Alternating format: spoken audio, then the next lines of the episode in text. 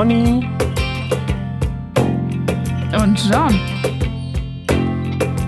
retten die Welt.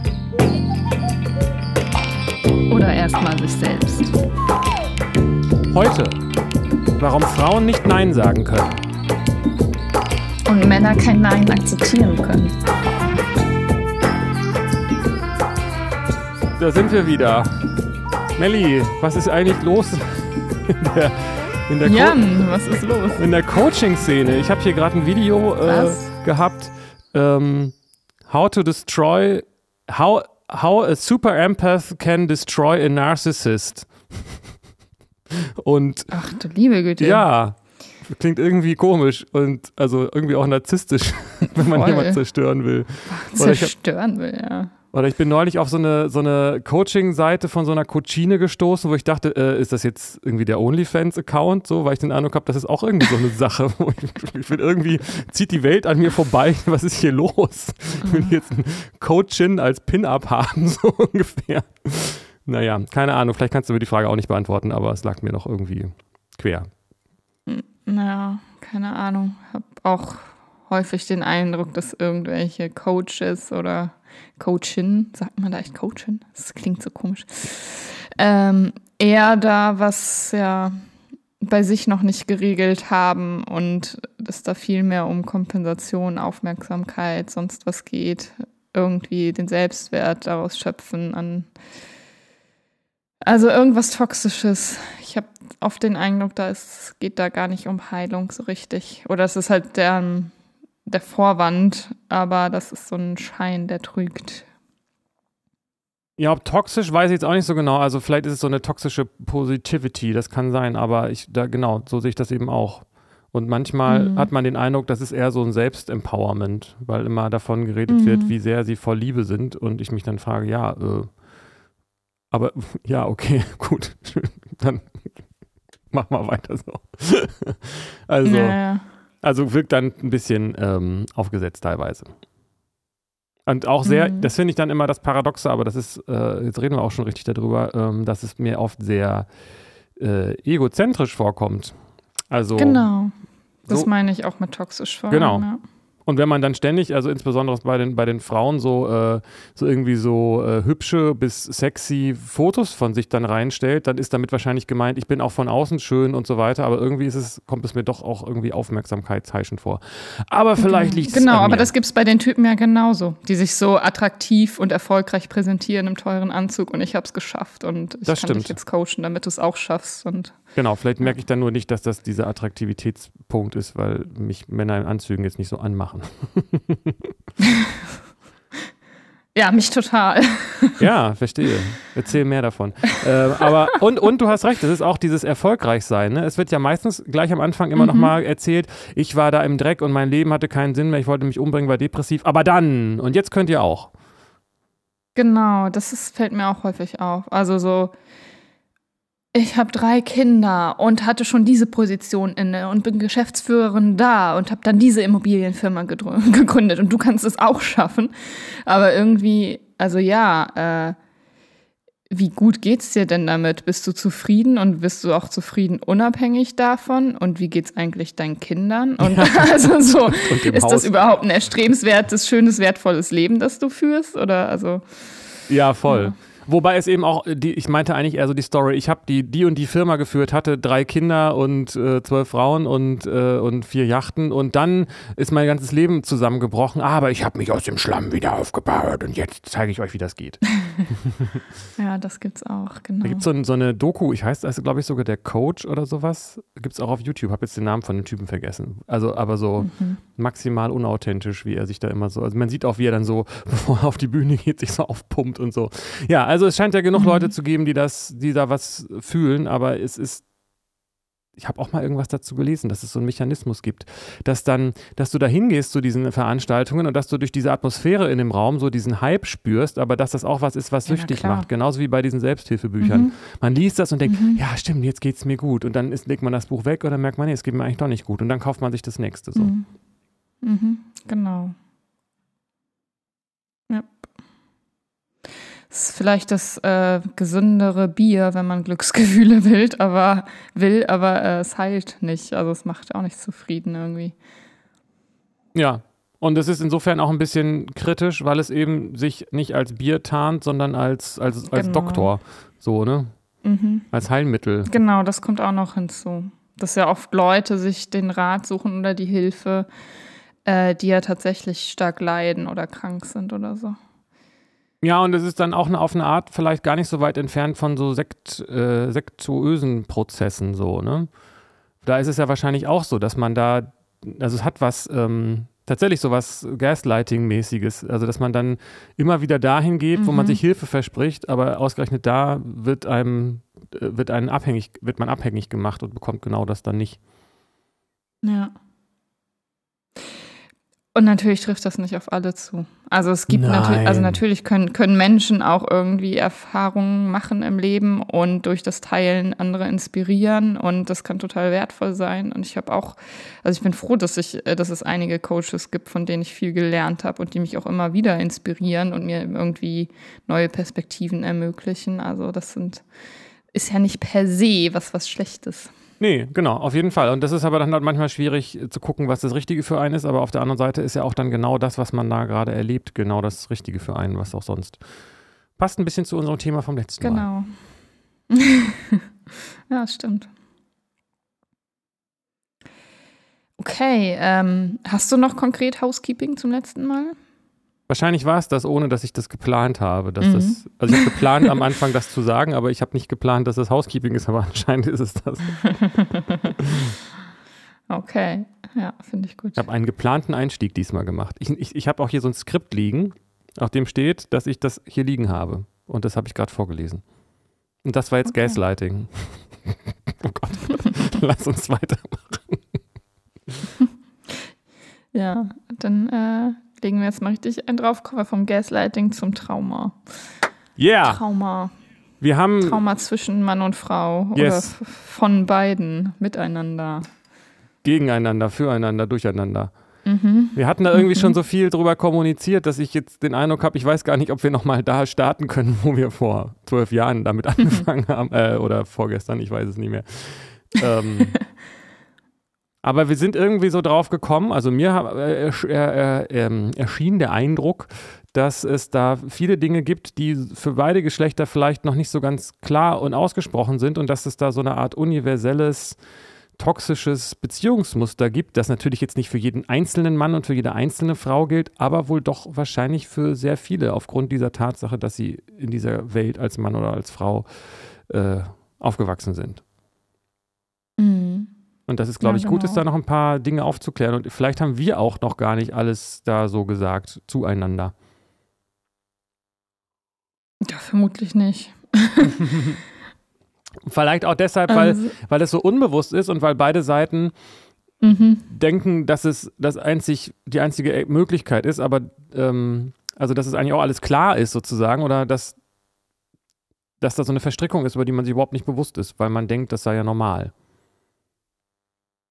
Genau. Ähm, ja, wie, wie, wollen wir das machen?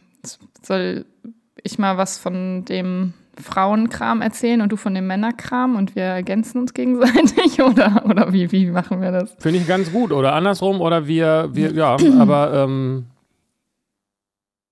ich frage mich gerade, ob es im Kern immer um, um was Körperliches und um Sex geht. Ähm, Aber Mhm. da bildet sich zumindest viel ab, würde ich mal behaupten. Genau, das denke ich auch. Da wird das sehr deutlich und darum geht es viel, ja. Also uns ist aufgefallen, dass Frauen häufig ein schlechtes Gewissen haben ähm, gegenüber Männern, wenn sie Sex einfordern oder körperliche Nähe sich wünschen und beginnen, die zu initiieren und dann ähm, nicht mehr weitermachen wollen irgendwann, abbrechen wollen, eigentlich äh, doch keine Lust mehr haben oder bestimmte Dinge nicht wollen. Ähm, und aus Angst vor diesem schlechten Gewissen oder dann äh, der Reaktion des Mannes auf den Abbruch ähm, wird dann gar nicht erst dieses Bedürfnis kommuniziert oder die Nähe initiiert oder äh, Sex eingefordert, sondern das eher vermieden oder darauf gehofft, dass der Mann das initiiert. So, das ist das, was ich erinnere, um das ja. mal ganz knapp zu sagen, was das Thema war. Das war auf jeden Fall ein wichtiger Punkt und ich hätte jetzt gedacht, dass es da auch nochmal so einen gesellschaftlichen Aspekt gibt, der dazu kommt, der was mit Charme zu tun hat, dass Frauen äh, ähm, sich äh, für ihre mhm. Slut-Shaming, dass sie für, für Lust, also sexuelle Lust ge, ähm, geschämt werden und dass sie sich das vielleicht auch deshalb genau. vielleicht gar nicht so wirklich eingestehen, so in dem Sinne. Genau, das kommt noch dazu, ja. Eine Frau, die Lust hat, die ist ja eine Schlampe und das geht nicht. Genau. ja. Und ich bin also, ähm, es ist so ein bisschen der Versuch, ein, ein äh, quasi eine Verständigung der Geschlechter nachzustellen, vielleicht, weiß ich nicht, weil ähm, als du mir das so gesagt hast, ähm, also ich muss sagen, das geht gar nicht nur um dieses Initiieren, sondern das ist auch äh, allgemein, auch wenn der Mann den initiiert, ne? dass es da diese mhm. Schwierigkeit gibt für die Frau. Also entsprechend würde ich das, äh, verstehe ich das so, dass die Frau dann vielleicht nicht Nein sagt von vornherein, weil sie denkt, dass sie dem Mann irgendwas schuldig ist. Oder, und das hast du mir gesagt, mhm. und da dachte ich auch so, ach du Kacke, weil sie Angst vor der Reaktion des Mannes hat. Genau. Also, ja. das ist, das kommt ja einfach auch vor, wenn man sich diese äh, Beispiele von, von Chats oder im Internet irgendwie irgendwelche Kommunikation zu dem Thema anhört. Ne? Ey, du siehst geil aus, willst du ficken? Nö, Schlampe. also, ja, ja. Halt ja, also richtig krass. Ja. Also das ist, das ist ja noch das harmlose. Ja. Ich, also nur wenn man, ich habe keine Ahnung, war vor vor tausend Jahren ja auch mal auf einer Dating-Plattform. So. Und äh, also nur wenn, also wenn ich nicht geantwortet habe auf irgendein Hallo, wie geht's, dann kam schon teilweise, äh, ich hoffe, man findet dich vergewaltigt im Wald oder so. Oh Gott, ja. genau. Ich meine, wenn man das schon so, also, also wie krass wäre das dann, wenn man Sex abbrechen will oder, oder sagt, man mag was nicht oder will was nicht mitmachen? Also was, also wie gewaltvoll und aggressiv ist das bitte? Ja, und was macht das mit einem als Frau? Ne? Und was macht das auch mit so einem ja. allgemeinen Männerbild? Das ist ja dann doch so präsent insgesamt, dass man wahrscheinlich doch irgendwie das bei jedem Mann irgendwo ein bisschen immer auf, auch hab, auf hab acht ist. Jetzt alles natürlich überspitzt und prototypisch gesagt, ne? Mhm dass man genau. auf eine Art genau. jederzeit damit rechnet, dass ja. das passieren kann. Und dass man da auch, dass auch Missverständnisse genau. entstehen können, weil da vielleicht jemand, äh, weil es da vielleicht um was ganz anderes geht und man das trotzdem so interpretiert. Ja, genau. Dass immer diese, diese Befürchtung, diese Wachsamkeit, okay, es könnte, es könnte ja dazu kommen. Und auch wenn man sich dessen nicht bewusst ist, dass man davor Angst hat, ist das ja da. Und ähm, das ist total das Dilemma, weil natürlich äh, gar nicht alle Männer so drauf sind. Aber die meisten, also ich, ich gehe mir davon aus, die meisten Frauen, alle, die ich kenne, haben Erfahrungen gemacht, wo das, das schwierig war, wenn, also wo die Reaktion nicht angemessen war und nicht verständnisvoll und nicht liebevoll so. Und diese Erfahrungen prägen einen natürlich und auch wenn man die selbst nicht gemacht hat, existiert das ja in unserer Gesellschaft. Das ja. existiert ganz viel in, in in Film, in Fernsehen, in Pornografie, in sonst was. So. Auf so vielen Ebenen, auf jeden Fall. Ja. Ich würde, du hast jetzt gerade gesagt, so sind nicht alle Männer. Ich würde ja sogar sagen, die meisten sind nicht so. aber können wir jetzt nicht rausfinden. Ne? aber ja, aber vielleicht ist das auch dann schon ein Unterschied in der Perspektive so. Ich glaube, die meisten wollen nicht so sein. Also mittlerweile ist meine Hypothese, ich dachte auch mal so, die meisten sind nicht so. Und das habe ich jetzt gewandelt zu, die meisten wollen nicht so sein, aber viele sind es und anstellen und haben es dann gar nicht bewusst drauf, dass sie, das, dass sie gerade so sind. Und da, da habe ich eben so, ähm, also als du das so erzählt hast, habe ich so gedacht, aus meiner Perspektive als Mann, habe ich sofort gedacht, das ist ja furchtbar, ähm, weil für mich dieser Aspekt glaub, so ganz wichtig erschien, dass du meintest, wenn die Frau abbrechen will, ähm, dass ich die Vermutung habe, dass das eben dann bedeutet, dass die Kommunikation bis dahin einfach auch schon nicht besonders gut war. weil das natürlich auch mal vorkommen kann, dass man ganz plötzlich einfach keine Lust mehr hat. Aber wenn man irgendwie so in einem sexuell harmonischen Zusammensein mhm. ist, dann ist es ja eher unwahrscheinlich, dass plötzlich jemand nicht mehr will aus heiterem Himmel und die andere Person dann total überrascht davon ist und darauf dann reagiert. So. Mhm.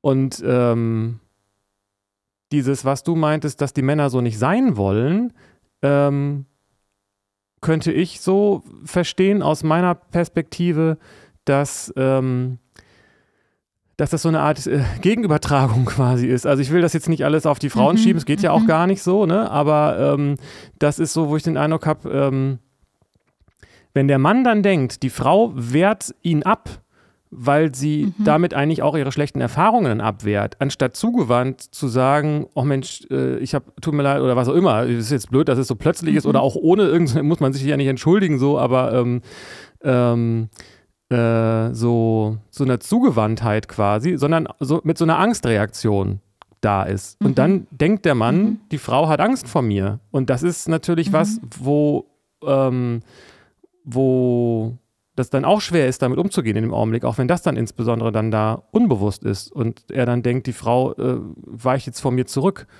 in einer Situation, wo es mhm. eigentlich noch gerade um, um Intimität und Nähe ging. Genau. Und das, ja, das kann vorkommen. Und ich denke, dass das zu Reaktionen führt, die dann von der Frau vielleicht auch, mhm. also die teilweise vielleicht dann auch äh, so sind, wie sie nicht sein sollen, ja. aber teilweise vielleicht auch missverständlich sind. Genau, das kommt, glaube ich, vor. Und zudem kommt es aber auch vor, dass äh, bestimmt auch Frauen äh, abbrechen und das schon sehr schuldbewusst tun oder so. Und dann gibt es diese Schuldübertragung. Ähm, oder dass Frauen abbrechen und versuchen zu kommunizieren, das hat jetzt nichts mit dir zu tun und nichts damit, dass ich das äh, grundsätzlich nicht will, aber ich bin gerade irgendwie gedanklich abgedriftet oder ich mag gerade da nicht weiter. Also so, ne? Versuchen irgendwie zugewandt und das zu kommunizieren und zu erklären und der Mann ähm, sich aber so in seiner Männlichkeit verletzt fühlt. Oh ja, und, wahrscheinlich ist das ein äh, Punkt. Du dass ja. ich kann, kann meine Frau nicht angemessen befriedigen Ach, oder Scheiße, den Sex ja. so mit ihr haben, dass, äh, dass sie sich wohlfühlt oder wie auch immer. Ähm, dass das in ihm so eine, so eine Aggression eigentlich gegen sich selbst, die dann aber die Frau natürlich auch spürt so und Stimmt. die sich vielleicht auch ausagiert könnte gut dann auch so ein, also wir ein bisschen spekulativ vielleicht, aber vielleicht auch nicht. Also es äh, klingt so ein bisschen nach gekränktem Stolz dann, ne? Wenn der Mann, wie du gerade sagst, mhm. ich hab, ich war kein toller Mann, weil meine Frau, ich habe nur meine Frau nicht irgendwie zwölfmal zum Orgasmus gebracht, sondern sie will auch plötzlich aufhören. ja, ja. Und ich bin auch nicht gekommen oder was auch immer dann da wichtig ist in dem Augenblick. Ja, ja. Und das ist ja total äh, in dieser Gesellschaft so. Das ist ja dann da bist du ja kein echter Mann. Und das ist natürlich genau. richtig fies, ja. Ist eigentlich dann egal, ne? Also manche definieren ja dann ihr Mannsein darüber, dass sie die Frau zum Orgasmus bringen, was dann ja auch eine Objektifizierung ist. Und andere, äh, mhm. äh, und andere, äh, dass, dass sie, dass sie dies, das selbst erlebt haben, sozusagen. Mhm. So, also äh, muss man vielleicht nicht ausführen, aber das sozusagen äh, hat natürlich dann wahrscheinlich auch viel mit Stolz zu tun und mhm. Identität mal wieder. ganz genau, ganz genau. Denn dass plötzlich Lust, ähm, ja, dass man plötzlich keine Lust mehr hat, weiterzumachen oder Lust hat auf was anderes oder dies, dieses Konkrete nicht weiterzumachen oder so. Das hat ja nichts mit der Person, mit dem, mit dem anderen Menschen zu tun, dass man keine Lust mehr auf den hat oder auf die Beziehung oder so. Und das äh, wird aber ganz schnell verwechselt. Ja, das, da, das ist mir für mich so noch so ein kleines Fragezeichen, weil ich da den Eindruck habe, dass es da tatsächlich auch noch, äh, also wenn jemand plötzlich keine Lust mehr hat, dann, so wie du das meinst, wenn du dann zum Beispiel, wenn, man, wenn da jemand dann gedanklich abgelenkt ist oder so, könnte ich mir vorstellen, mhm. dass es dann auch viel mit diesem allgemeinen Muster, über das wir gerade sprechen, zu tun hat. Also, ich, sonst nehme ich jetzt mal an, es muss da irgendwie eine Ursache dafür geben, dass man plötzlich keine Lust hat. Das sage ja, ich jetzt nicht aus, sozusagen, um Schuld zu verteilen oder irgendwie sowas. Nee, schon klar, das hat ja Ursachen, ja. Genau. Und äh, ich würde sagen, dass es nicht so oft vorkommen würde, dass man einfach ganz plötzlich aus heiterem Himmel keine Lust mehr hat, sondern dass da irgendwas passiert ist dann meistens. Genau, aber die Ursachen liegen ja eben nicht im, in der Person des Gegenübers oder daran, dass die Beziehung grundsätzlich nicht äh, das unerwünscht ist oder so. Also es hat ja meistens mit, mit einem selbst zu tun. Also. Ja, und dann auch wieder nicht, ne? Sondern mit, mit Erinnerungen, sag ich mal, oder sowas, ne? Oder Genau, so. Also natürlich ja. ist das dann im Geist der Frau, aber man kann ihr sozusagen in dem Sinne auch nicht dann auch nicht die Schuld dafür geben, auch wenn sie es selber dann vielleicht tut und dann der Mann das mit übernimmt. So. Mhm.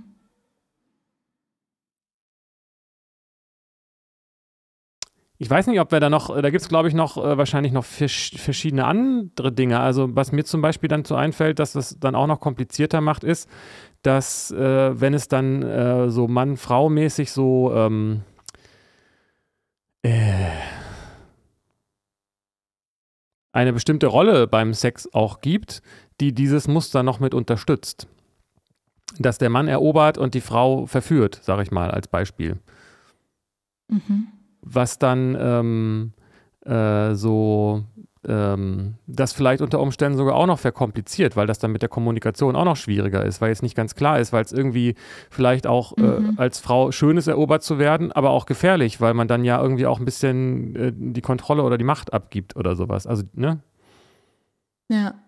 Wenn ich sage, ich will genau dies und das von dir, mach dies, das, ich brauche das, ist das dann noch, hat, kann der Mann dann noch erobern? So. ja, also kommt, kommt wahrscheinlich doch sehr darauf an, wann und wie man das sagt.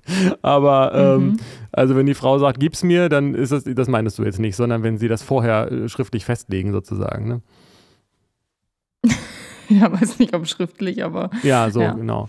Ähm, na gut, man könnte ja vorher darüber reden, so, ne? Aber ähm, Genau. ich- also ich weiß jetzt gar nicht, was du, was damit so ganz genau gemeint ist, wenn die Frau das sagt, das widerspricht nicht dem Spiel, finde ich. Okay. Also die Frau kann konkrete Bedürfnisse und Wünsche kommunizieren und das schließt nicht aus, dass äh, dieses Eroberungsspiel stattfinden kann. Nö, finde ich überhaupt nicht. Wenn die Frau sagt, ich finde es total toll, wenn du dies, das machst, so, Mhm. das äh, äh, ist doch gut. Ich wüsste jetzt gar nicht, was das, äh, was das Problem da ist. Es sei denn, äh, die Frau will, dass, dass der Mann das macht, obwohl sie das selber gar nicht will, aber das wird ja wohl nicht der Punkt sein in diesem Augenblick. Mhm. Also es ist ja ein Spiel. Ja, was, wo, wo, ja, ja. Worin besteht das Erobern? Hat das nicht immer was mit irgendwie.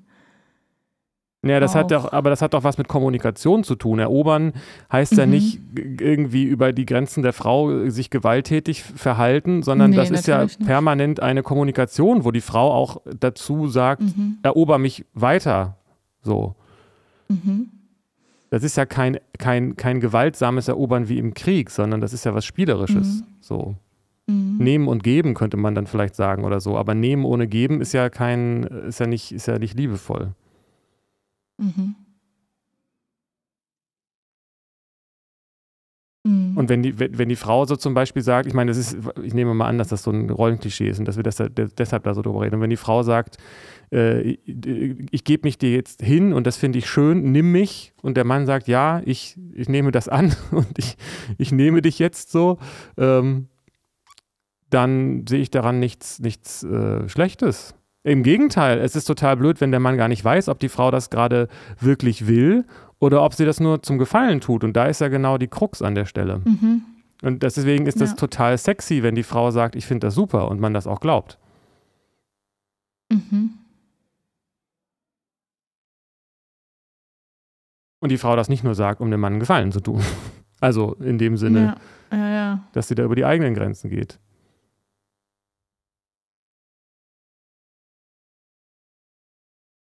Boah, das ist so schwierig, als Frau darüber zu sprechen. Ja, Also ich stelle mir gerade, also ich habe natürlich äh, schon einige Gespräche mit anderen Frauen geführt, auch so jetzt in der Praxis und so. Das ist nämlich echt so ein verbreit, verbreitetes Thema. Aber auch selbst, wenn ich so an Situationen denke, so, wenn man so dabei ist und man ist nackt sowieso, also irgendwie schon so verletzlich und entblößt und dann ähm, diese ganze Kommunikation dazu, ich weiß nicht, was, also das ist mega die, die Hürde, die Hemmung, die, die Angst zu, zu sagen, was man mag, was man will, was man nicht will. Das ist total krass. Und äh, das hat dann was, so wie ich das verstehe, tatsächlich mit diesem biologischen Anteil zu tun, dass der Mann äh, meistens stärker ist oder so wahrgenommen wird körperlich oder, oder was ist der Punkt? Ja. Ja, und das ist echt, das ist richtig weird. Also ähm, zum einen würde ich, würd ich noch ergänzen, Männer sind ja auch manchmal nackt beim Sex und die sind dann auch verletzlich und das kommt den Frauen Na vielleicht klar. dann aber nicht so vor, weiß ich nicht genau. Also ähm, sonst hätten wir ja das Problem nicht. so. Mhm, mhm. Aber das ist so weird, die Vorstellung, dass eine Frau Angst vor meiner Körperlichkeit hat, einfach nur, weil das ein männlicher Körper ist und ich so ultramuskulös und stark bin. Ich meine, gut, jetzt wo ich das so sei, kann ich das natürlich nachvollziehen. Nein, Quatsch, aber also, ähm, dass das sozusagen mhm. ähm, bei der Frau Angst auslöst, das ist ein so für mich jetzt, also wo du sagst, verstehe ich das, aber für mich war das bis dahin ein total abwegiger Gedanke, weil ja in meinem Kopf überhaupt nicht die Vorstellung ist, da irgendwie äh, das dafür für irgendwas Bösartiges zu benutzen. So. Mhm. Und mhm. Ähm, wenn das bei der Frau aber ist, dann kann ich das schön nachvollziehen, dass das auch passiert, dass das zu so einer Gegenübertragung kommt. Ähm, und dass gerade wenn dann das dann auch so ein Spiel mit, mit Kräften ist, da auch dann zu Missverständnissen kommen kann. Ist ganz krass. Ja. Ja. Und dann ja noch auch krass dieses ganze Thema von, also wenn es dann gar nicht mehr zu, zu Nähe kommt und Sex, weil beide Angst haben, die ganze Zeit was falsch zu machen. Und also die Frau nicht in diese Situation kommen will, dass sie abbrechen muss oder so. Und, und der Mann nicht das Gefühl haben will, äh, dass die Frau was mitmacht, was sie gar nicht will. Und dann meiden beide einfach das Thema oder es ist immer super weird. Und es ist doppelt weird, wenn das äh, unbewusst ist. Also wenn man das weiß, dann ist es ja schon komisch genug, aber ich nehme an, dass das oft unbewusst ist und man dann überhaupt gar nicht weiß, warum man keinen Sex ja. mehr miteinander hat. Aber beide haben Angst. Der Mann traut sich so, also, ne, also das hat, geht dann natürlich echt auch weit, weil es mit diesem Patriarchatsthema und so weiter zu tun hat, unter dem dann ja viele ja. Männer entsprechend irgendwie auch leiden. Ähm, Klar wie sich an diesem Beispiel ja zeigt. So. Aber wie, wie kann ich denn so, also ähm, die, das ist vielleicht auch nochmal, äh, äh, weiß nicht, ob das jetzt schon zu viel neues Thema aufmacht, aber das kommt ja auch noch mit rein, dass die Frau vielleicht auch denkt, ähm, als Feministin äh, darf ich nicht äh, in dieser Form jetzt mich weiblich äh, ausdrücken und der Mann denkt, ich bin, ich, bin, ich bin irgendwie ein Macho, wenn ich mich so und so verhalte. Und es wird nicht drüber mhm. nachgedacht, was beide mhm. wollen und was zusammenpasst, sondern hat auch was mit gesellschaftlichen genau. Bildern noch zu tun und so. Ja, ja, ja. Ja, wie verhalte ich mich denn korrekt und wie in meiner Rolle und so. Genau, darf ich mich als, ja. genau, also wir reden jetzt über so Klischees, das ist ja auch nur, ne, also, aber das ist nun mal mhm. gerade das Thema in der Hinsicht. ähm, ja, ja. So, aber, oder äh, weiß auch gar nicht, wie statistisch das, wie, wie, ob das statistisch so das häufigste ist, sage ich mal, diese, diese Konstellation. Aber wenn die Frau dann plötzlich mhm. merkt, oh, ich gebe mich hier gerade hin, aber dann verliere ich ja meine Kraft als meine, meine Position als starke Frau und, äh, und so. Und, und wenn der Mann denkt, wow, ich habe jetzt hier richtig äh, Lust, mich auf die Frau zu stürzen, im beidseitigen Interesse, dann bin ich ja voll der notgeile äh, äh Macho-Hengst sozusagen. Mhm. Ist auch ein Punkt, den, den ich von mir eben so kenne, dass ich so den Eindruck habe, dass dadurch, dass diese ähm, Polarität so aufkommt und sich dann auch ja. bestätigt, dass ich dann immer denke, warum äh, bin ich jetzt hier so total sexfixiert, fi, fi, sexfixiert sozusagen. ähm, aber das hat dann eben was mit diesem, mit diesem Schema zu tun. Mhm. Weißt du, wie ich es meine? Ich bin gerade nicht sicher, ob ich das gut erklärt habe. Doch, ich glaube schon, ja komm da, kann das nachvollziehen. Weil wenn die Frau zurückweicht, dann äh, und ich das mhm. Bedürfnis habe, dann entsteht da ja mhm. eben so eine komische Kluft. Und wenn man, mhm. und dadurch, dann dadurch ist sozusagen das immer so wie äh, Verkäufer und, äh, und Käufer. Mhm. Ja, ja, du musst erst die ganze Zeit andrehen quasi. Genau. Ja, oder ne, eigentlich eher andersrum. Mhm. Also ich bin eigentlich derjenige, der, der das haben will und die Frau will aber nicht, sozusagen. Aber so. Äh, so, ja, so und dann bin ich in so, einer, in so ist es so ein Ungleichgewicht, weil ich so denke, ich muss dann mhm. so. Aber das liegt ja nicht daran, dass da irgendwie vielleicht, also kann ja natürlich auch passieren, aber dass einfach so dieses Bedürfnis danach unterschiedlich ist, sondern ich kann das aus meiner Erfahrung sagen, dass es viel mit solchen, solchen Mustern zu tun hat, wo ich so denke, mhm. ich, ist das so eigentlich gar nicht in dem Sinne so wichtig, dass das jetzt so, weißt du, was ich meine? Also das mhm dann entstehen auch so, wahrscheinlich hat das auch was mit Hormonen und äh, Dopamin und sowas alles zu tun. Mhm.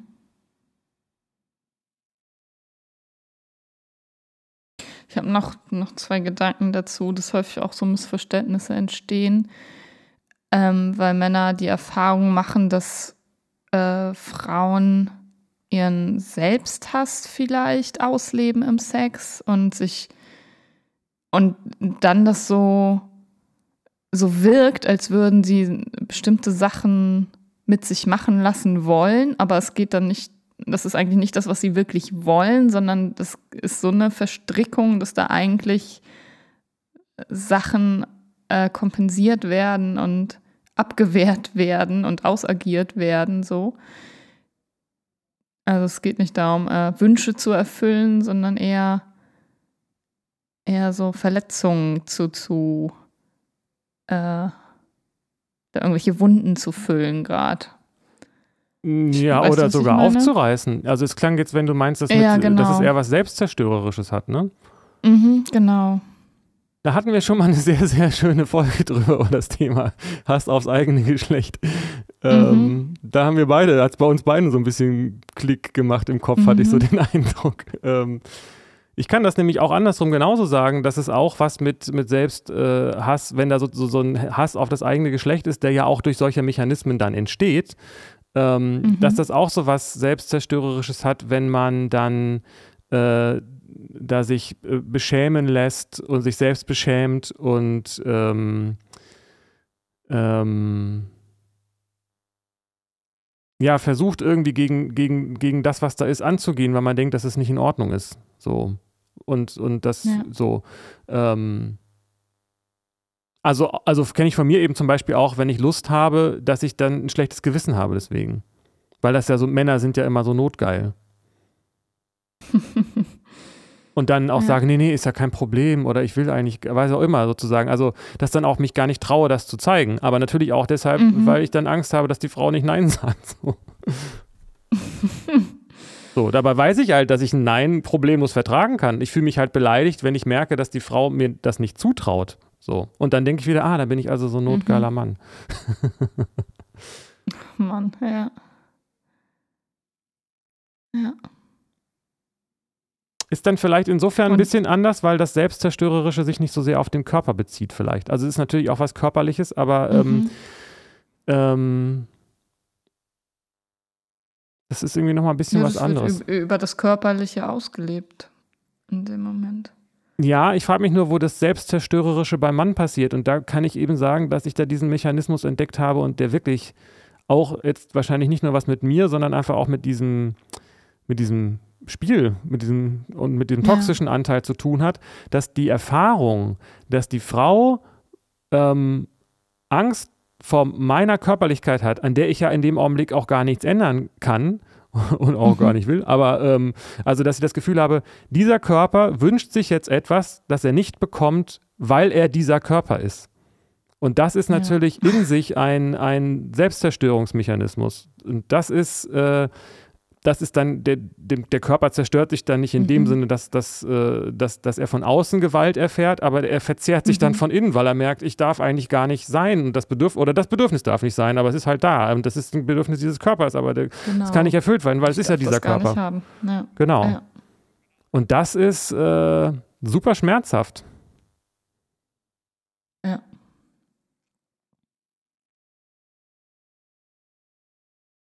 Ja kann ich nachvollziehen, dass das schmerzhaft sei. Und dann kommen natürlich auch die Schuldgefühle, dass, ne, dass man das und dass man sich schämt dafür, dass man diesen Körper hat und dass man sich schuldig dafür fühlt, dass, mhm. dass die Frau Angst vor einem hat und so weiter. Das ist natürlich alles toxisch mhm. so, aber ähm, genau. Und das ist so fies, weil bei der Frau ist, ist auch diese extreme Scham und diese extreme Schuld, aber halt anders, nämlich weil sie den Körper hat, äh, ist, ist sie ja quasi dazu verpflichtet, dem Mann die, die Lust zu erfüllen und daran schuld, wenn, wenn er ihr Gewalt antut, um das zu bekommen. Sie hat ja diesen Körper, der dafür da ist quasi. So sei ein gutes Mädchen, mach das mit, dann bist du ein gutes Mädchen und oder du willst das doch auch und diese ganze Manipulation, die dahinter Boah. steckt, bis, bis die Frau denkt, dass sie das wirklich will und dafür da ist und das tun muss. Ja, furchtbar.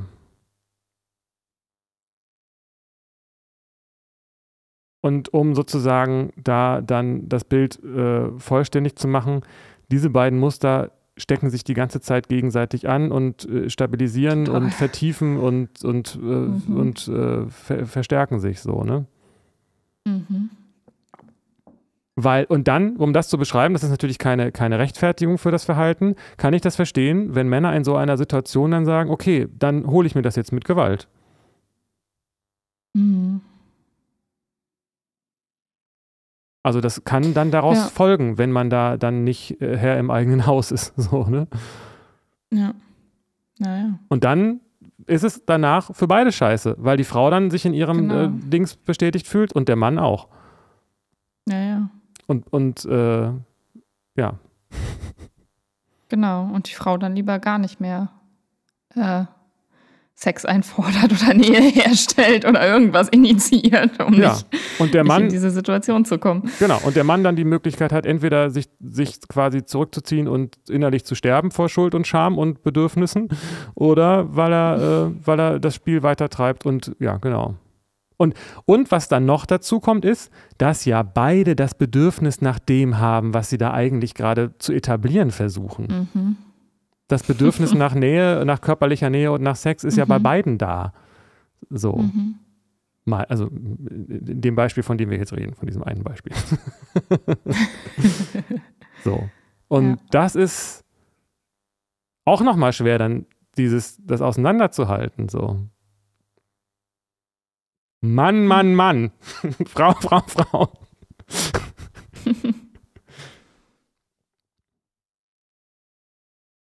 Ich glaube, dass das kein, kein Einzelfall ist. Ich glaube, dass das ein Muster ist, das sehr viele in, in dieser oder einer ähnlichen Variante ähm, erleben, ohne das ja, wirklich zu Fall. wissen. Ja.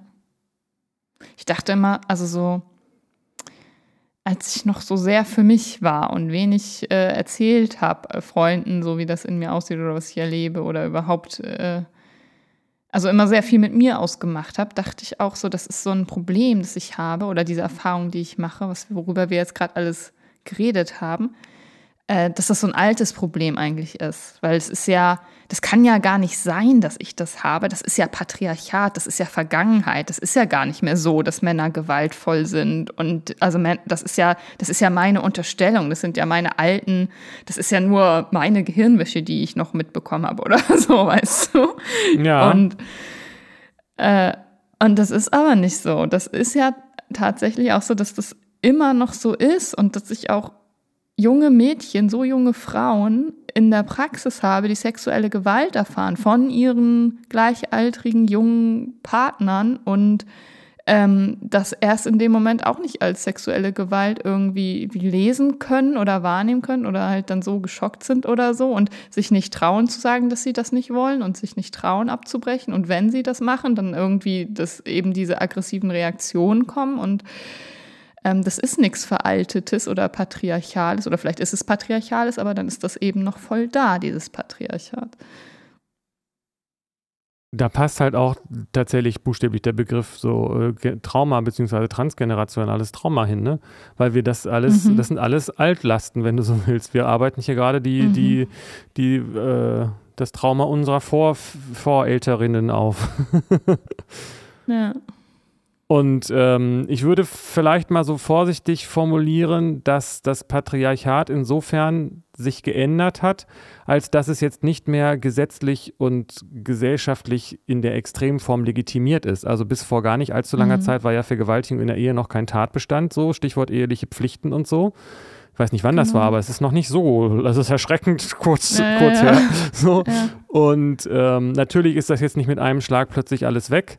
Ähm, ja. Aber jetzt ist das äh, stärker im Diskurs, wobei wahrscheinlich äh, mit Sicherheit immer noch viele Strukturen unbewusst so laufen, dass das, dass das eben noch so auch gesellschaftlich anerkannt so da ist. Aber das offiziell ist es eben nicht mehr so, würde ich mal sagen. Ja. Ja, ja, offiziell ist so dieses Commitment, ja, nee, das ist schon klar, also Gleichberechtigung und das, wir wollen das Alte ja nicht mehr, aber das verschwindet ja nicht plötzlich. Ja, genau, wie nach, nach, nach, also nach 45 waren ja auch nicht plötzlich alle Nazis und das entsprechende Gedankengut weg. So. Ja. nee. Bis heute nicht. Sind sie auch immer noch nicht. Mhm.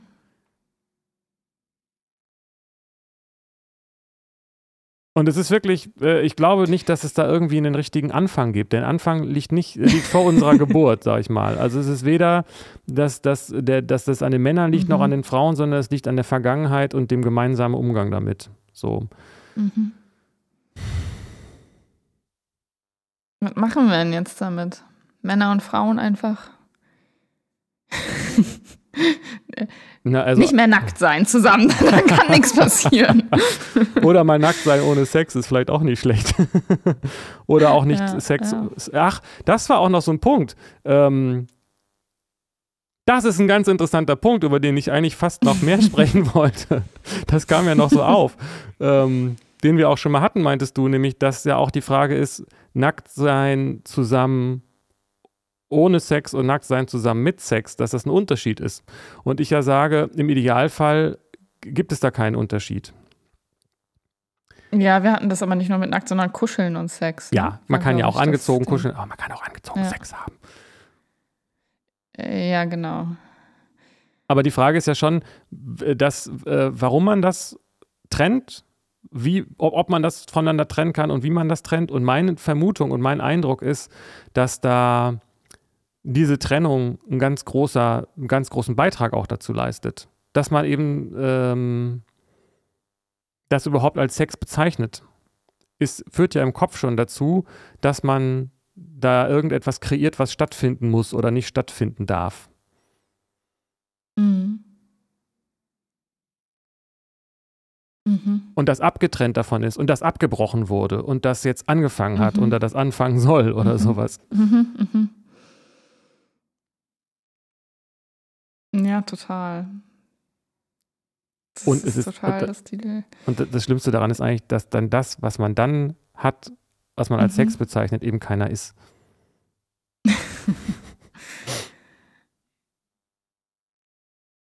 ja, genau. Ja, ich kann da, ich verstehe das total und auch diesen, dass man diesen Begriff setzt und was das für eine, für eine Einengung und Trennung zur Folge hat und was das für Missverständnisse dann mit sich bringt und so. Und andererseits ist ja irgendwie diese Trennung mal notwendig gewesen oder ist sie in manchen Fällen notwendig, um zu differenzieren, das, äh, um Körperkontakt zu differenzieren und, und ganz klar auch zu machen, bestimmte Personengruppen äh, da ist da Sex nicht drin, da ist Kuscheln, okay, aber kein Sex. so. Also Eltern mit Kindern können kuscheln, aber kein Sex haben. Das ist was anderes. Ja, das stimmt natürlich.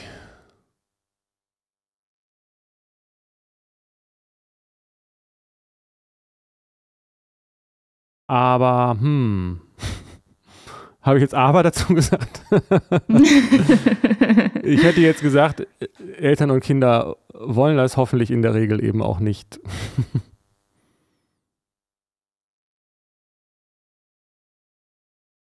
ja, keine Ahnung.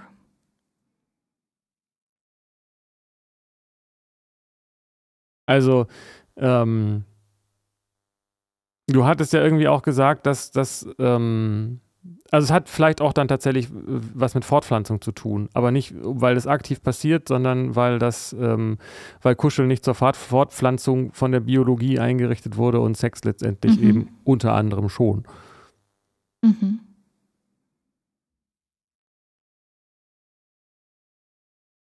Und Eltern und Kinder wollen sich in der aller Regel nicht miteinander fortpflanzen, das meine ich damit. Aber es gibt ja eben auch eine andere Ebene. Aber diese Fortpflanzungsebene spielt da eben mit rein. Und es ist ja auch noch gar nicht so lange her, dass, ähm, dass Verhütung so, so verhältnismäßig gut funktioniert. Also bis vor gar nicht allzu langer Zeit mhm. war das auch noch direkt mit dem Schwangerschaftsrisiko viel stärker verknüpft. Mhm. Ja, genau. Das ist einfach viel gefährlicher, Sex zu haben. Das hat viel äh, krassere Konsequenzen als Kuscheln. Ja, und wo du das jetzt auch so sagst, also für mich wäre das jetzt auch, auch kein, keine Trennung in dem Sinne, äh, wird ja dann auch nochmal unterschieden zwischen Petting und, und Penetrationssex, so, ne?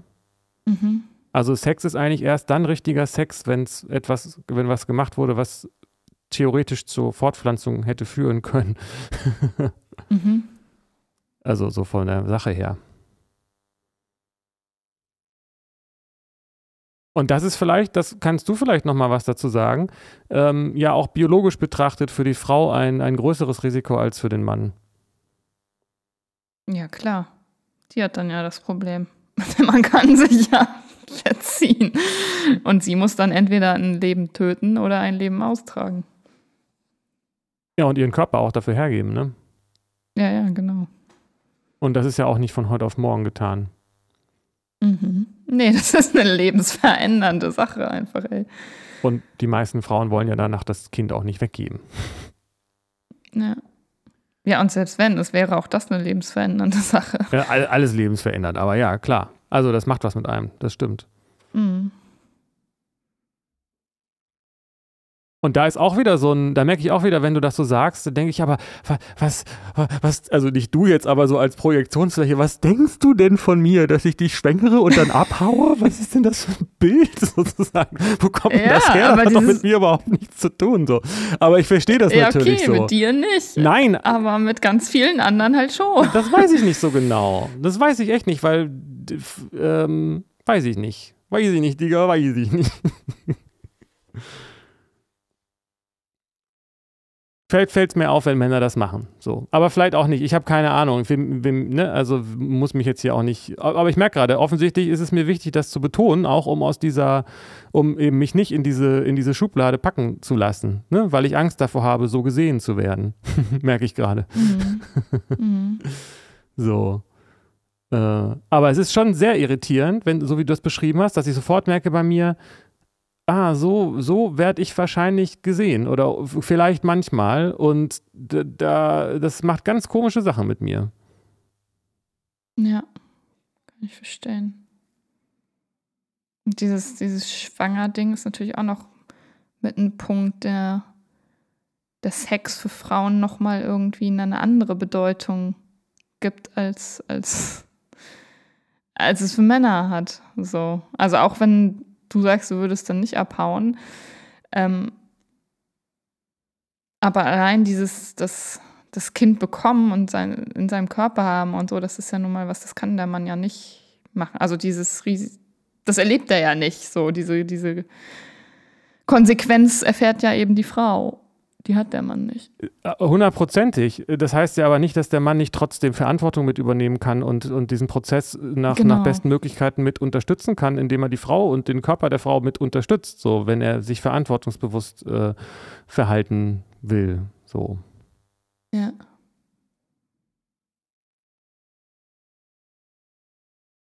Aber das Problem ist ja, dass, also, äh, also wir reden jetzt auch nicht von dem, davon, dass man sich gemeinsam ein Kind wünscht und das dann passiert, ne? sondern dass da in einer genau. Situation, wo das überhaupt vielleicht noch gar nicht mal ansatzweise Thema gewesen ist, trotzdem irgendwie so darüber schwebt. Mhm. Und das führt tatsächlich auch so ein bisschen dazu, das ist noch ein Aspekt, den wir, den, den, der mir auch aufgefallen ist, den wir vielleicht auch noch mal kurz ausführen könnten, beziehungsweise ich, dass ähm, dass da irgendwo auch immer so ein äh, prüfender Blick über allem schwebt. Bist du jemand, der auch lieb ist? Bist du auch jemand, der nicht gewalttätig ist? Bist du jemand, dem ich vertrauen kann? Bist du jemand, der mich nicht sitzen lässt, falls ich schwanger werde? Also bist du ein netter Typ? Na klar. So, und, dieses, mhm. und diesen prüfenden Blick, den, den spüre ich die ganze Zeit und den lege ich mir auch quasi selbst die ganze Zeit auf. Und das mhm. äh, ist ein bisschen widersprüchlich manchmal dann dazu, dass ich den Eindruck habe, dass es auch irgendwie unsexy ist, wenn man die ganze Zeit so lieb und, äh, und, und sonst was alles ist. Ich glaube, das ist auch ein Problem, das viele Männer kennen. Also ich habe das jetzt halt halbwegs verstanden, denke ich, aber dass viele Männer dann so ganz ähm, äh, ja, unterwürfig ist vielleicht nicht das richtige Wort, aber so ähm, unselbstbewusst werden. So. Mhm. Und dann eigentlich ja, nur darauf. Ist ja auch total verunsichernd. Genau, total verunsichert ja. sind, weil und die ganze Zeit versuchen, der Frau zu beweisen, dass sie ein lieber Kerl sind. Aber manchmal will die vielleicht auch keinen lieben Kerl, sondern jemand, der auch mal ein Gegenüber mhm. ist und auch mal sagt, was Sache ist. So. Mhm. Und auf der anderen Seite muss ich sagen, jetzt wo du das mit dem, wo wir das mit diesem, ähm, mit der Schwangerschaft haben, der Mann hat auch ein ganz, ganz, ganz großes Risiko, ähm, weil der äh, äh, weil einfach, ähm, also das, da kann man jetzt auch wahrscheinlich lange drüber diskutieren, und, äh, aber zumindest für sich selbst gesehen, wenn dann da irgendwas passiert, was nicht ganz klar ist, wird die Schuld wahrscheinlich erstmal dem Mann gegeben. Vielleicht lehne ich jetzt mich zurück, zu weit aus dem Fenster, weil die meisten Vergewaltigungen, soweit ich das weiß, eben nicht, ähm, nicht angezeigt mhm. und auch nicht äh, verfolgt werden und auch nicht das zur Verurteilung kommt so. Ähm, aber wenn der Mann nicht lieb ist, was ist denn dann heutzutage? Das frage ich mich gerade. Wenn die Frau sagt, der hat das und das gemacht, weiß ich nicht, wie das inzwischen ist. Ob dann die Leute dann der Frau nicht glauben und sagen, ja, was hattest du denn an? Das gibt es natürlich auch. Ähm, das ist immer noch so. Es ist ganz, ganz schwer, Sexualdelikte wirklich zum, mhm. zur Bestrafung zu bringen. Also vor allem, wenn Alkohol mit im Spiel war, wenn es eine Partysituation war, wenn das eh, die eh schon eine Beziehung hatten, ja. wenn also das ist echt, weil da steht dann Aussage gegen Aussage und nee, ja, sie wollte doch. Ich dachte, das ist einvernehmlich. Ja. Also. Jetzt weiß ich, was ich meine. Das genau, das, das habe ich auch gehört, aber was ich, äh, aber was sozusagen das andere ist, ist dieser, dieses MeToo-Thema. Mhm. Das ist dann nicht strafrechtlich unbedingt, aber ähm, da kann ja auch ganz schnell so, ähm, also in diesem Licht äh, kann man als Mann auch ganz schnell, den, den da gibt es ja auch dann äh, so ähm, habe ich mal bei Larry David gesehen, dass er dann irgendwie sich gefilmt hat, während bevor er mit einer Frau irgendwie rumgemacht hat und sich ständig gefragt hat, ob das denn auch in Ordnung ist und das immer mitgefilmt hat, um das zu dokumentieren. Ich weiß gar nicht mehr, worum es da ging, aber so, das ist dann dieses äh, Klischee dann in die andere Richtung. Ne? Aber ich glaube, solche Modelle gibt es, dass man halt jeden Schritt abfragen soll und möglichst noch schriftlich festhalten mhm. soll. Ähm, weiß nicht, ob das funktioniert. Ja, nee, natürlich funktioniert das nicht. Ja. ja. Aber da sind wir wahrscheinlich schon beim Kernthema der Frage, was wir da jetzt machen, oder? Aha. Und zwar äh, kommunizieren und zwar äh, äh, vor, vor, allen Dingen wahrscheinlich auch nonverbal, aber auch verbal so, ne? Vielleicht nicht unbedingt schriftlich. so per, per erstmal vertraglich fest, bitte hier. Ja, vor allem, das ist ja auch total absurd, weil du kommst da, muss man den dann auch erfüllen oder was? Keine Ahnung. Das ist ja auch, das geht ja gar nicht. So. Ja. Aber ich denke, einmal ist die Bewusstwerdung über diese Problematik da wichtig, die beinhaltet, dass man merkt, dass beide Seiten ja. äh, drunter leiden, keine Seite, die böse ist und, äh, und beide das zusammen aufklären müssen. Und das geht halt über ja. Kommunikation. Ja.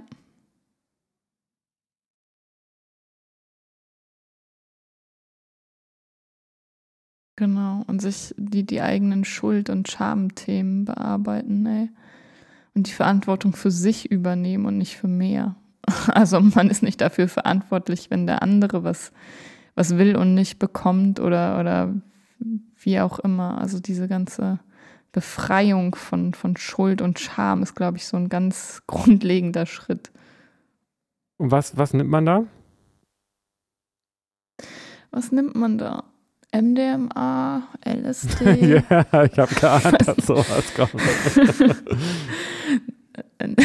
nee, keine Ahnung. Tilidrin, Amphetamin, Codein, Koffein, Psy Thyanin, ja, Adonisin. Natürlich muss man sich damit auseinandersetzen und da hingucken, was man, also erstmal natürlich das spüren und sich darüber bewusst werden, okay, ja krass, ich schäme mich, ich fühle mich schuldig und dann wegen was eigentlich? Was ist da los? Und dann, wenn man es, das ist ja häufig der Trick mit so Gefühlen, wenn man sie sieht und äh, sie sein lässt und lernt sie zu lesen, dann, dann ziehen die ja schon wieder weg und, und machen gar nicht so einen Lärm und müssen gar nicht so laut werden. Unbewusst treiben die ja ihr Unwesen, aber wenn, wenn man sie bewusst hat, dann machen die, haben die ja gar nicht mehr so viel Macht. Yes. However, ähm, weiß nicht, ob wir wie ausführlich wir hier schon über äh, das Schmerzkörper-Thema von Eckart Tolle geredet haben, aber äh, die Erfahrung lehrt, dass dieses Muster da deshalb schwierig ist, wenn man zu zweit ist, weil, sich, weil man sich dann gegenseitig damit ansteckt. Wenn die Frau merkt, der Mann wird mhm. unsicher, wird die Frau unsicher. Wenn der Mann merkt, die Frau wird unsicher, wird der Mann unsicher. Und dann kommt das, was Eckart Tolle eben Schmerzkörper nennt, ins Spiel. Und die schaukeln sich dann gegenseitig hoch. Mhm. Und dann sind Und beide. Sagt er auch, so, was man dann machen kann? Äh, naja, klar, also das, was du auch gesagt hast, ne? Also das mhm. Beobachten und so weiter, aber dazu muss man halt, halt erstmal überhaupt wahrnehmen und das quasi als Ich-Dyston, genau. wenn, ich, wenn du so willst, erkennen. Ja. Weil die meisten Leute dann ja, das ist ja gerade der Krux, dass sie dann, jetzt seid ihr schon zum zweiten Mal mit der Krux, wo habe ich das denn her? Egal. Ähm, irgendwas, äh, weiß ich nicht. Ähm, dass, ähm, dass die Identifika Identifikation mit dem, oh Gott, wir müssen bald aufhören, dass die Identifikation mit dem Körper, mit dem Schmerzkörper so groß ist. Dass man eben nicht mhm. merkt, dass das etwas ist, was in einem passiert und nicht dass, und dass das man nicht selbst ist. Und das ist, da sind mhm. wir dann aber tatsächlich vielleicht auf eine Art schon von der psychologischen Ebene auf eine spirituelle gekommen, ne? Dann in dem Augenblick. Meditation ja. hilft dann vielleicht, weiß ich nicht. Ja, ja, total.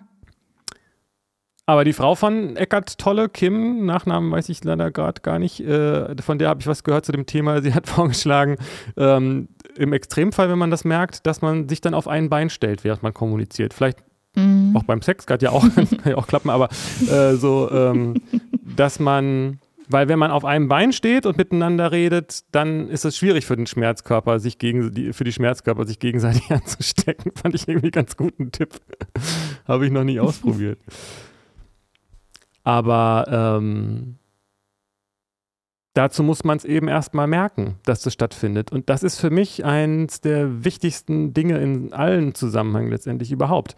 Das zu merken, ja wo bin ich gerade in dieser ultra starken körperlichen Identifikation, wo ich in Not bin und dann auch gar nicht mehr empathisch sein kann. So.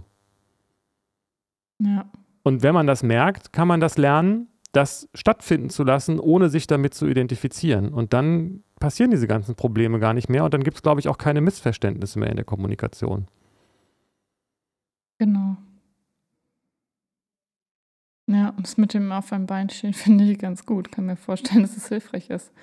Weil häufig, wenn man so in seinem Schmerzkörper getriggert ist, dann ist das so ein Krampfzustand. Man ist gerade in so einem Kampf und angespannt. Und das ist ja, diese Anspannung kann man körperlich äh, auf einem Bein wahrscheinlich nicht mehr so aufrechterhalten.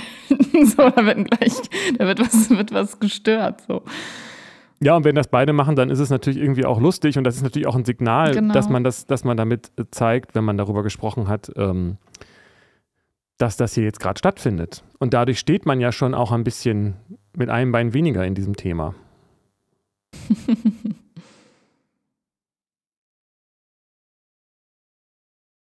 Aber ich denke, dass äh, Kommunikation in klaren Augenblicken darüber sehr helfen kann.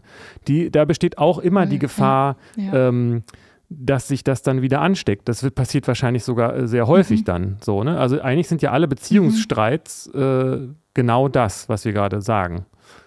Mhm dieses gegenseitig, sich gegenseitige Anstecken und dass sich das hochschaukelt. Und die Erfahrung ist eben auch, das geht nur, wenn beide mitmachen. Also das ist ganz schön mächtig. Wenn man sich davon nicht anstecken lässt, dann äh, kann der andere, mhm. dann verhungert der andere Schmerzkörper auch.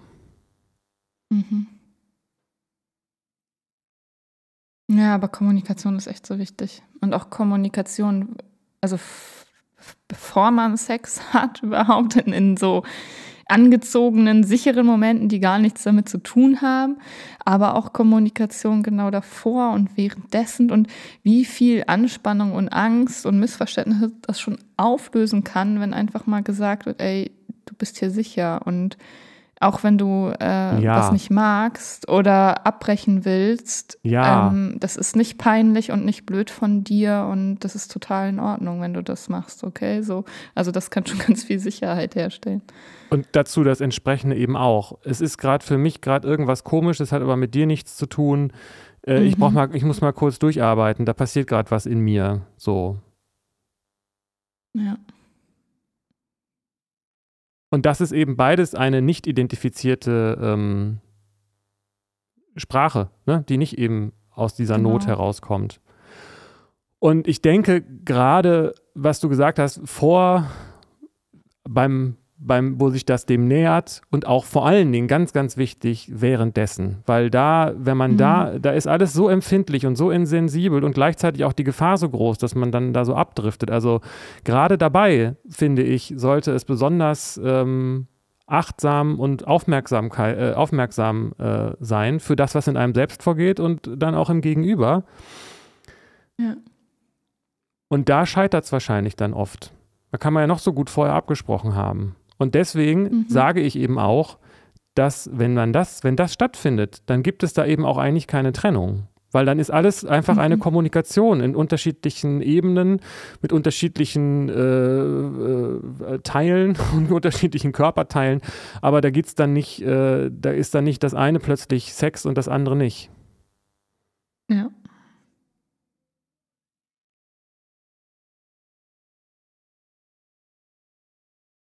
Und ich glaube, das hat, ähm, wenn man nicht so diese Erfahrung hat, auch viel mit Tempo zu tun tatsächlich.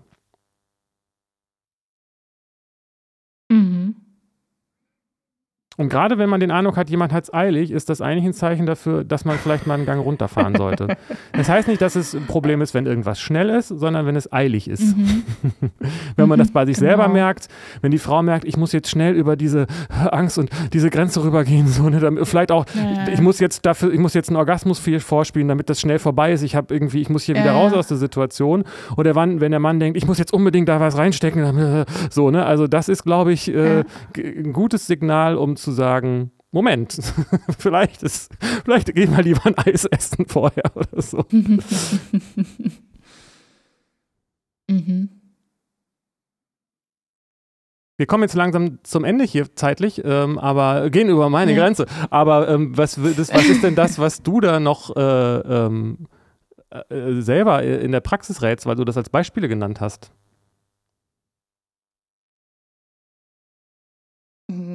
Naja, ganz unterschiedlich. Also erstmal Trendig. arbeite ich, ich ja, weniger damit, was zu raten, sondern ja damit, die Leute dahingehend zu unterstützen, sich für sich selbst zu erkennen, was ihnen gut tut. So.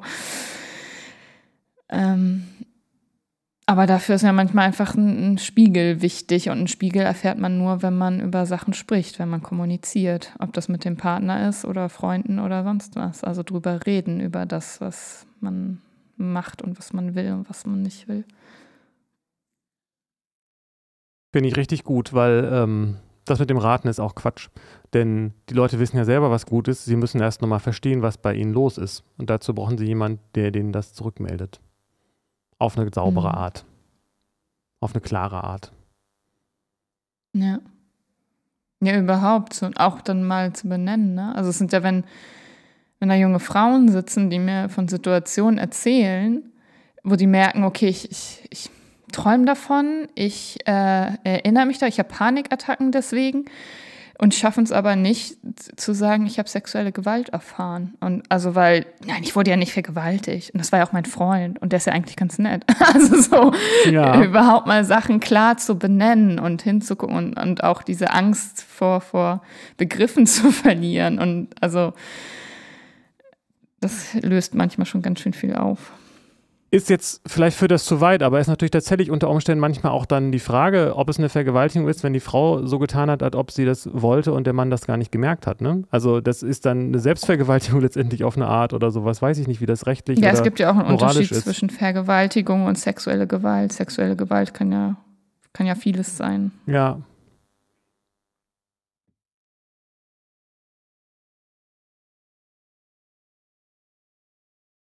Hui! Ja. okay. Ja, krasse Folge, okay. Ja. Mal gucken, was. was wir Ausnahmsweise mal. ja, ich glaube, damit haben wir jetzt alle Themen besprochen, die wir so haben. Nein. Ja, es war, es war richtig gut. Ich werde mir das wahrscheinlich äh, für lauter Umstände noch weiter anhören. Das ist bestimmt auch eine Folge, die ich, äh, die man gut teilen kann, äh, falls jemand äh, mit dem Thema sich beschäftigt. Ich sage, da ist was, äh, was ich dazu schon mal von Melanie gehört habe. Pot potenzielle Datingpartnerin. Genau. Hier übrigens, äh, weißt du schon Bescheid, hier dein Dilemma als Mann genau. oder als Frau. Pony und John retten den Sex. Oder vielleicht erstmal sich selbst. sich selbst, ja, halt. Bis nächste Woche. Bis dann, tschüss. Heute. Warum Frauen kein Nein akzeptieren können. Nee, andersrum. das hänge ich noch hinten dran.